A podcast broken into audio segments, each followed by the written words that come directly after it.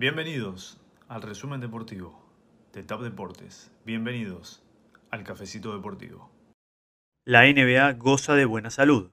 Este miércoles la liga comunicó que no hubo casos positivos entre 482 testeos de COVID desde el 27 de enero.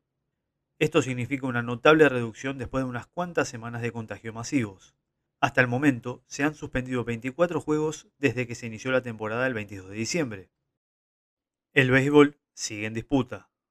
Luego de conocerse el rechazo de los peloteros de la MLB para cortar la temporada a 154 partidos, ahora se supo que los jugadores decidieron ausentarse de una reunión con altos funcionarios de la administración de Joe Biden.